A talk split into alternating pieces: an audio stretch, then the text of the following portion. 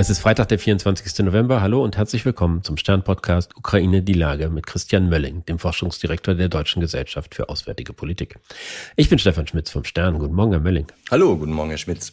Russlands Präsident Wladimir Putin ist ja diese Woche bei einem virtuellen Gipfel der G20 aufgetreten und hat dort beteuert, wie sehr er an einer Friedenslösung interessiert sei. Deutet sich da an, dass man wieder miteinander ins Gespräch kommt oder ist das alles nur Propaganda? Den ersten Teil, den Sie eben gesagt haben, ähm, der ist natürlich Propaganda oder glattweg eine Lüge. Also wenn man, er hat glaube ich, den Krieg auch als Tragödie bezeichnet. Man muss, ähm, naja, sorry, aber äh, wer hat denn diesen Krieg eigentlich nicht nur angefangen, sondern führt ihn derzeit weiter? Man kann diese Tragödie jederzeit beenden, ähm, aber Russland will es nicht. So, und von, wenn man das als Startpunkt nimmt, dann ist alles andere maximal taktieren, dass man da sozusagen freundlich und konziliant auftritt glaube, einige sind in den, Kommentar äh, in den Kommentaren etwas zu weit gegangen, anzunehmen, dass, dass Putin jetzt sozusagen auf der Gewinnerstraße ist. Das ist er nicht. Das kann man so nicht sagen. Aber ähm, er versucht natürlich in diesem Kreis der G20 konziliant zu wirken, damit er es auch zu Hause sich staatsmännisch darstellen kann.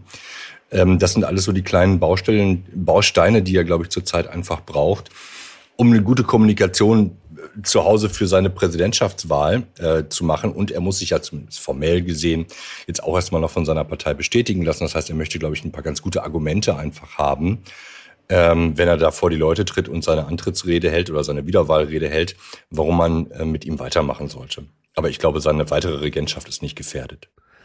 Aber jetzt von allen innenpolitischen Dingen abgesehen, ist es nicht auch so, dass der Putin da seinen Widersachern gegenübertritt und er kann immerhin darauf hoffen, dass immer diffuser wird, was eigentlich das Kriegsziel des Westens in der Ukraine ist. Geht es da noch um eine vollständige Befreiung äh, des gesamten ukrainischen Ter Territoriums einschließlich der Krim, wie es immer geheißen hat? Oder geht es nur noch um irgendeine Art von Ergebnis, die Russland nicht zu weiteren Aggressionen ermuntert?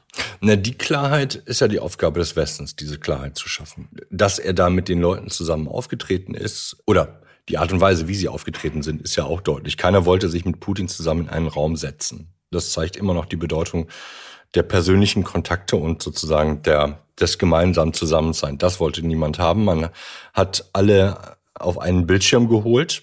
Ähm, und insofern konnte sich Putin medial als einer von 20 Bildschirmen fühlen äh, und das auch so darstellen aber es ist in, insofern kein, wie soll ich sagen, ich sehe da keine, keine die Diffusion, also muss man sagen. Die Diffusion ist vielleicht gegenüber den Leuten, die in diesem Konflikt vermeiden, eine Seite zu wählen, oder den Staaten, die vermeiden, eine Seite zu wählen. Und möglicherweise auch, immer der Westen äh, hat ja bewusst nicht gesagt, wir lassen den G20-Gipfel nicht stattfinden, wir lassen ihn auch nicht ohne Putin stattfinden, weil es natürlich genug Stimmen gibt, die sagen, ja, ähm, ist halt alles Mist. Wir werden irgendwann mit dem verhandeln müssen. Ähm, ob das deswegen die richtige Strategie ist, sich jetzt, schon jetzt mit ihm an einen Bildschirm zu setzen oder auf einem Bildschirm-Setup äh, zu, zu zeigen, das ist, glaube ich, die andere Frage, ne? was, was das für eine Konsequenz eigentlich hat oder was der Westen sich davon erhofft, da jetzt schon in so eine, ähm, in so eine changierende Position reinzukommen, wo man eben nicht mehr klar macht, wer hier der Aggressor eigentlich ist. Wobei, letzter Satz, Scholz hat das, soweit ich das verstanden habe, in, in den Runden sehr klar gemacht, ähm, dass Russland der Aggressor äh, in der Ukraine ist. Scholz hat, wenn ich es richtig verstanden habe, deutlich gemacht, dass Russland der Aggressor ist und dass Russland es in der Hand habe, diesen von Putin als tragisch beschriebenen Konflikt jederzeit zu beenden, indem er halt einfach seine Soldaten abzieht. Hm. Aber er hat nicht gesagt, wir schmeißen euch da raus. Was ja eine Alternative gewesen wäre, ihm deutlich zu machen, dass Sie, sehr geehrter Herr Präsident, Sie werden diesen Konflikt nicht gewinnen. Ihre Soldaten werden nicht dauerhaft auf ukrainischem Territorium sein. Ja, ja, so kennt man Olaf Scholz eigentlich normalerweise. Ne? Normalerweise ist er ja jemand, der, der sehr heißblütig äh, dem anderen auch mal die Meinung geigt und sagt, so jetzt reicht's aber und haut mit dem äh, mit der Faust auf den extra langen Tisch. Ja, nee, also ähm, so hat er sich bislang nicht dargestellt. Und die, meine, wir kennen das, das Kanzleramt seit Beginn dieses Konfliktes als zögerlich, andere mögen das als abwartend äh, bezeichnen. Ähm, die, die, die sehr positive Formel war, äh, wie war es, abwägend oder es gab so ein ganz positives Adjektiv dazu. Am Ende des Tages, aber das, darüber sind wir uns jetzt schon ja im längeren, seit längerem im Klaren, äh, sind wir gerade dabei, durch diese Zögerlichkeit und Unklarheit unsere Chancen, unsere Optionen zu verspielen und ähm, die Ukraine und damit auch unsere Sicherheit in eine sehr, sehr schwierige Lage zu bringen. Ja, gleichzeitig sitzt der Kanzler natürlich da und guckt in seinen Instrumentenkasten und weil er eben nicht, und das ist interessant, protestantisch-hanseatisch vorgearbeitet hat, ist dieser Instrumentenkasten so leer. Keine Munition drinne, nichts drinne. Ähm, ein bisschen Geld, aber das jetzt auch wiederum nicht, weil man jetzt auf einer anderen Ebene nochmal äh, gegen die Wand gefahren ist. Also Thema äh, Schuldenbremse beziehungsweise ähm, äh, Sonderfonds. Ja, äh, so steht man dann da und ähm, durch die ganzen handwerklichen Fehler, die man dann zu Hause gemacht hat, möglicherweise, kann man eben tatsächlich der Ukraine nichts nichts Großartiges zum jetzigen Zeitpunkt anbieten. Und gleichzeitig ähm, drehen die USA immer weiter und weiter den Hahn zu. Die Hoffnung, dass wir, und das ist ja teilweise auch so kolportiert worden aus ähm, vom Willy Brandt Platz 1, dass wir dann in die Bresche springen, ist mit der derzeitigen Diskussion rund um unseren Haushalt ja überhaupt nicht vorstellbar zur jetzigen Situation, zur jetzigen Zeit zumindest nicht. Jetzt haben Sie wieder angeführt, warum ein weiteres Land in großen Schwierigkeiten ist, der Ukraine wirklich substanziell zu helfen. Gleichzeitig haben wir gesehen, dass in dieser Woche in den Niederlanden Gerd Wilders die Wahl gewonnen hat, jemand, den man als Putin Freund bezeichnen muss, der nichts davon hält, die Ukraine in irgendeiner Weise zu unterstützen. Das erinnert alles ein bisschen an das, was in der Slowakei passiert ist. Müssen die Ukrainer da fürchten, dass einer nach dem anderen auch in Europa umfällt? Ich glaube, umfallen ist zu hart. Es reicht ja, wenn sie, wenn sie auf die Bremse treten oder die Ampel einfach mal auf Gelb schalten. Ne? Einfach Dinge verzögern, nichts mehr tun, nochmal überlegen müssen.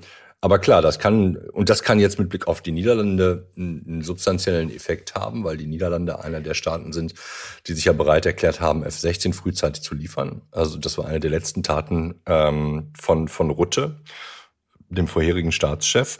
Und ähm, diese Entscheidung, die er getroffen hat, so ist das halt in Demokratien, die kann man natürlich wieder abräumen. Ähm, und das wird wahrscheinlich so der erste Punkt sein, woran das gemessen wird. Äh, und dann ist die Frage, über welche Umwege kommt man trotzdem an die Maschinen, weil die natürlich jetzt, ich will nicht sagen fester Bestandteil gewesen sind, aber in der Langfristplanung für die ähm, für den Schutz der Ukraine wichtig geworden ist. Was in dem Zusammenhang, glaube ich, dann umso wichtiger wird, ist, äh, jetzt springe ich mal zu einer ganz anderen Ecke, dass die NATO in ihrer Planung, wie sie ähm, in Zukunft die Ukraine unterstützen will und zum Teil des europäischen Verteidigungssystems macht, wie das eigentlich aussehen soll, darüber einen Konsens zu haben oder zumindest eine Diskussion zu haben, um damit den Druck auf einige Staaten einfach zu erhöhen. Ähm, dazu gibt es zurzeit keinen Konsens innerhalb der NATO. Gleichzeitig ist es ähm, völlig offensichtlich, dass man sich dazu irgendwie verhalten muss, weil sie können keine Verteidigungsplanung ohne die Ukraine machen. Ähm, und das ist möglicherweise ein Hebel unter vielen. Das ist nicht der einzige, also nicht, nicht der längste, nicht der dickste, um ähm, die Niederlande und einige andere Staaten, naja, ähm, bei der Stange zu halten, am Revers zu fassen. Das andere, was mir noch nicht klar ist, welchen Effekt das hat. Ich glaube, es hat einen neutralisierenden Effekt. Ist, dass die Niederlande ja doch ein erhebliches Trauma haben durch den Abschuss der MH17-Maschine einer ähm, Malayan Airways Maschine, die ein erhebliches Maß an, ähm, an niederländischen Passagieren an Bord gehabt hat. Das haben die Russen damals abgeschossen, beziehungsweise ähm, Freischäler, die durch die Russen ausgestattet worden sind mit Flugabwehrraketen. Ähm, und das ist natürlich, da ist eigentlich, sind die Niederlande quasi führend gewesen in der, in der Aufklärung dieser ganzen Geschichte. Und dritter Punkt, der Internationale Strafgerichtshof ist in Den Haag. Ähm, die Beschädigung äh, der Idee des internationalen Strafrechts dadurch, dass der quasi der, der, der gastgebende Staat hier anfängt, an den ähm, Grundfesten und den, den Klarheiten internationalen Rechts und internationaler Normen zu schrauben, könnte ein weiterer Punkt sein, äh, der will, das dazu führt, ähm, innezuhalten aber das heißt nicht, dass man deswegen glauben darf, es geht alles so weiter wie vorher. Wenn man das mal zusammenfasst von ganz verschiedenen Ecken, bleibt ja da wenig Hoffnung über, dass sich substanziell äh, in der Ukraine irgendwas ändert. Und man sieht gleichzeitig, dass die Russen offenbar dabei sind, in den von ihnen besetzten Gebieten russische Pässe auszugeben, die Ukrainer zu drängen, diese Pässe auch anzunehmen. Und da schwingt dann schon irgendwie die Drohung mit, dass sie irgendwann ausgewiesen werden könnten, wenn sie das nicht tun. Und dann droht eine Situation, wo wir eine relativ stabile Front haben und auf der einen Seite sind Menschen die russische Pässe haben und auf der anderen Seite sind Menschen, die ukrainische Pässe haben und dann ist das Ganze zementiert für alle Zeit. Nee, für alle Zeit ist nie irgendwas zementiert. Das, dann hätte man das ja nach 1991 ähm, mit der sozusagen mit der Unabhängigkeit der Ukraine hätte man auch sagen können, das ist jetzt zementiert. Also zementiert ist hier gar nichts. In, also ne, das das gibt die Weltgeschichte nicht her.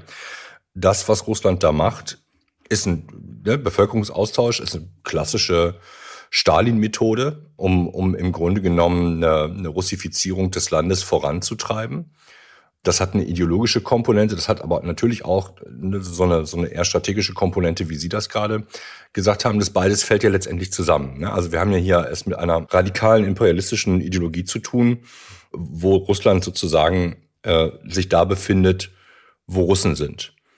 Ähm, und deswegen ist es ähm, nur logisch aus russischer Sicht, Staatsgebiet und Staatsvolk in Einklang zu bringen.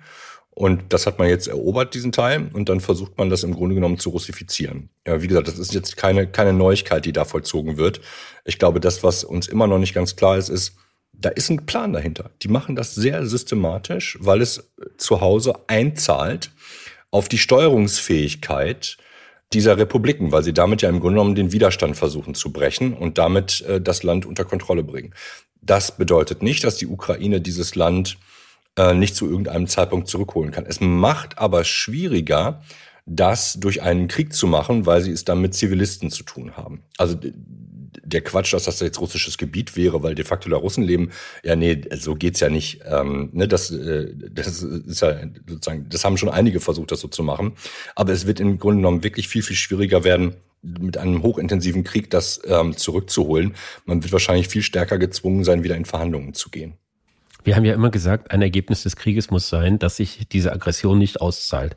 Dass er, dass auch Putin und sein, dass die Führung in Moskau einsieht, mit diesen Mitteln werden wir keinen Erfolg haben, werden wir keinen Vorteil erzielen können. Wenn jetzt ein solches Ergebnis dabei rauskäme, dass Teile der Ukraine von Russen bewohnt werden und nicht mehr zu dem Staatsgebiet hören, aber die Ukraine wird nicht zerschlagen, existiert weiter, wird in irgendeine Form in westliche Sicherheits- und Wirtschaftssysteme eingebunden. Wäre das ein Ergebnis, wo man sagen müsste, ja gut, da hat der Putin gewonnen, jetzt ist zu befürchten, dass er weiteres versucht? Gewonnen klingt immer so abschließend. Ich würde das immer, ich würde das so sehen. Also so würde man es, glaube ich, auch in einer etwas komplexeren Spieltheorie sehen. Er hat dieses Spiel gewonnen und aus der aus dem Gewinn dieses Spiels, das aber, wir haben eine unendliche Anzahl an Spielen. Er hat dieses Spiel gewonnen. Er hat auch schon davor Spiele gewonnen. Mit der gleichen Methode. Das heißt, die Methode ist erfolgreich gewesen. Und er hat, ne, Spieltheorie ist ja immer so eine Auszahlungsmatrix, er, er streicht die Gewinne ein. Das sind ideologische Gewinne, sind aber auch Ressourcengewinne. Er kann in, in Ruhe, wenn er das macht und jetzt sozusagen in Friedensverhandlungen äh, geht, äh, Friedensverhandlungen in Anführungsstrichen, kann er erstmal die Ressourcen wieder aufbauen, ähm, um den nächsten Schritt zu machen. Zu glauben, dass der aufhört, das ist, glaube ich, der absolute Wahnsinn dabei. Aber natürlich gibt es den großen Wunsch, das glauben zu dürfen, auch unter ähm, auch in der deutschen Politik, weil man sich dann endlich wieder anderen Sachen zuwenden könnte. Was einfach bedeutet, dass man das das gleichzeitig aber permanent existierende Problem, nämlich die Bereitschaft Russlands, seine Vision der Welt mit Waffengewalt durchzusetzen, dass man dem in der Tat nichts entgegensetzt und wir glauben, wir könnten Dinge einfach in die Zukunft verschieben. Und da ist Putin auch sehr klar gewesen. Er hat gesagt, wir stehen ja wirklich gerade am Anfang der ganzen Geschichte. Das ist das Erste, was er gesagt hat. Und zweitens, es geht nicht um die Ukraine, sondern es geht darum, tatsächlich eine ganz andere Weltordnung zu schaffen. Jetzt zu glauben, dass der eigentlich einen absolut genialen Plan hat, äh, Russland in eine Demokratie umzuwandeln, Nordkorea gleich mit und den Iran auch, ist irgendwie wahnsinnig. Äh, und noch viel wahnsinniger ist, äh, dass wir zugucken an der Mattscheibe und das einfach so geschehen lassen. Weil, und jetzt ist die Frage Punkt, Punkt, Punkt, Punkt, Punkt, weil was hoffen wir denn eigentlich daraus? Ähm, das ist mir nicht so ganz klar. Oder haben wir die Hoffnung eigentlich schon aufgegeben? Dann sollten wir Tickets zum Mars kaufen. Herr Mölling, Sie geben mir viel Grund zum Nachdenken und auch einigen zum Widerspruch. Ich werde aus beides verzichten und mich herzlich bei Ihnen bedanken. Alles klar, Herr Schmitz. Das war Ukraine die Lage. Die nächste Folge finden Sie am Dienstag bei Stern.de, RTL Plus und überall, wo es Podcasts gibt. Schönen Dank und einen schönen Tag.